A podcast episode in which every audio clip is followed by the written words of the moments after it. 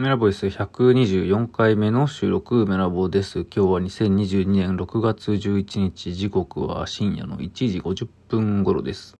今日もいくつか展示を見てきました。あ、てか、えー、当たり前のように喋っていますが、前回お休みというか、まあ、1回休みというね、なんかペースがちょっと、まあ、当たり前になってきてしまっていて、まあ、100回ぐらいまでは毎日話すの別に全然問題なかったんですけど、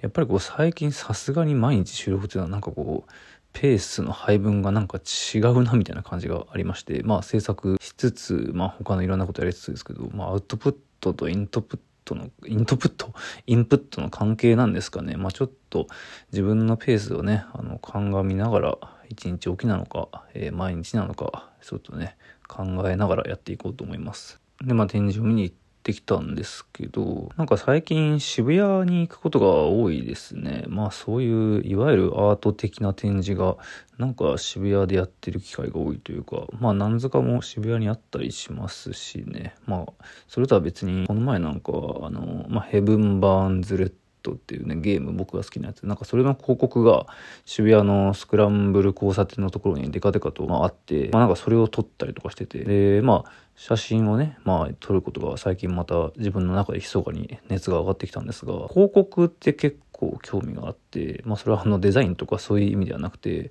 まあ今流行っている、今売れている、今お金が動いている、今人が動いているものがまあ広告でよくいっぱい出されるじゃないですか。で、まあキャラクターもやっぱりね、本当に当たり前のようにこう街中をまあ走ったり、あのトラックのまあ広告ってあるじゃないですか。そこにまあ映像で、あの、流されて走るやつとか、この前なんか、あの、犬山さなきっていう、まあ僕すごい好きな VTuber の、まあトラック広告が映像でこう流れながら新宿走っていて、まあわざわざ撮りに行っちゃったりしちゃいましたよね。うん。まあ新宿だったり渋谷だったり、まあそういう広告、まあ原神とかね、ソシャゲの広告がやっぱり多いんですけど、まあそういったキャラクターたちが作り出す風景というのが、まあ僕のね、作風だから当たり前ですけど、非常に好きでしてね、まあよく撮ったりしてます。それがまあ作品にどのように繋がるかわかんないんですけど、まあなんかベタにね、あの、そこにか写真に加筆して、ドローイングとして発表するタイプのやつは結構やってるんですけど、小さめの形でタブローとして発表もしたりしてるんですが、まあ、ただ、風景の写真の中にキャラクターが入っていて、まあ、それにペイントしてっていうのは、あの、まあ、元々のデジタルのコラージュでペイントっていうものよりかは、まあ、なんか、絵画的な、美術的な見方で言うと、まあ、保守的ではあるんですよね。やっぱりキャラクターって、まあ、僕の中の考えはですけど、デジタルで、まあ、画像である時点でやっぱり、まあ、優位性があるというか、まあ、その印刷されて人の目に触れるっていうのは、なんかまた別の、まあ、文字通りね、その別の次元になっていて、それによって、まあ、本当に不特定多数のたくさんの人の目に、まあ、触れられる、えー、まあ、紙媒体の印刷された、まあ、キャラクターたちっていうのは、なんかこう、まあ、別の質感を伴ってくるというか、なんかそれ自体が、えー、めちゃくちゃ先鋭的か前衛的か新しいかっていうと、まあ別にそうでもないというか、まあただとにかくこれだけキャラクターが溢れてるから、まあとにかく撮ってていくって感じなんですよね。パシャパシャと写真を日々撮っていますね。まあ画像を検索して毎日インターネットで画像を拾うっていう、まあその行為そのもの、僕の、まあそういった作家的な、えー、所業というか、まあちょっとニート的な所業というか、そんな感じもしますけど、まあその感じをね、なんかボット的な、みたいな、本当ただただボットのようにひたすら画像を集めるみたいな感じで、まあよくなんか言及されたりしていたんですけど、僕が制作し始めた、まあ今のね、あの作風でやり始めた10年以上前の頃っていうのは、やっぱりまだ今ほどソーシャゲとかのキャラクターの広告が都市にあの、たくさん、まあ、人目ははばからずあるっていうのでもなかったというか、まあ、本当物心ついた時からね、まあ、特に都市部に住む人は、キャラクターの広告が、まあ、当たり前のように風景としてあるっていうのも、もう小さい時から見てる人も多分いっぱいいると思うんですけど、まあなんかやっぱそうなってくると、インターネットでたくさんキャラクターの画像を、まあ、ボットのように保存していたように、まあ、都市の風景の中にいるキャラクターをボットのようにやはり撮影していくっていう感じなんですかね。だからキャラクターの存在が、まあ、都市の中で増えたことによってて、インターネットブラウジングの感覚が、まあ、僕の中では都市の中でも、なんか、感じられるようになってきたというか、まあ、そのように理論立てで話すことって全然できるんですよ。でもまあなんかそれってそんなに面白いのかなっていう、まあ、会議心も同時にあって、なんかそれを主体にそんなにたくさんやってどうなんだろうなみたいなところもあるんですよね。まあそれっぽい作品にはなるんでしょうけど、まあ、やっぱり画像単体というか画像であるだけの状態の方が、まあ、しっくりくるっちゃしっくりくるんだけどまあでもどっちにしろ印刷してペイントしたりねしてるしね、まあ、どうなんだろうと、まあ、思いつつ話が長くなってしまいましたけど。えっ、ー、とまあ渋谷今日はそのサイドコアの展示と、あと、まあ僕の作品が出されてるオークション、まあニューオークションっていうんですけど、それで、まあ出されているカナタクロニクルコナタという、まあ作品も渋谷の、まあ、とあるところで展示されていてですね、まあそれを確認しつつ、サイドコアの展示も見てきたっていう感じですね。まあサイドコアっていうか、正確にはサイドコアがキュレーションしているエブリデイホリデイスクワットの展示なんですよね。まあ、匿名のアーティストグループで、で、まあ、サイドコア自体も、まあ、結構ね、その中心がないというか、まあ、常にこう、流動的な作家集団なんですけど、まあ、ジャンルで言うならば、やはりストリート系の人たちが多いと思うんですけどね。で、まあ、彼らとは、まあ、交流がよくあってですね、以前、石巻の、まあ、展示で、あの、一緒に展示したこともあったりしたんですが、えー、その時に出していた作品の発展版みたいなものが展示されていてですね、まあ、え以前は、まあ、その石巻版だったのが、なんか、さらに進化して、まあ、渋谷、まあ、というか東京、まあ、その都市バージョンにアップデートされたというか、まあ、それがめちゃくちゃ良かったですね。で場所が、すごいんですよ。渋谷スクランブルスクエアの、まあ、46階にある、まあ、展望台があって、屋上があるんですよね。で、そこ、まあ、入場料2000円かかるんですけど、えー、そこに、まあ、ギャラリーがあるんですよね。えー、スカイギャラリーっていう。で、そこで、えー、サイドコが展示していると。その展示内容としては、まあ、上から、あの、まあ、すごい高いんでね、あの、渋谷の街が見下ろせる、まあ、そういった場所の中で、その渋谷の中の、まあ、ビルの一角に展示してあったりするんですよ。で、それを、なんか双眼鏡とかを覗いて見たりするっていう。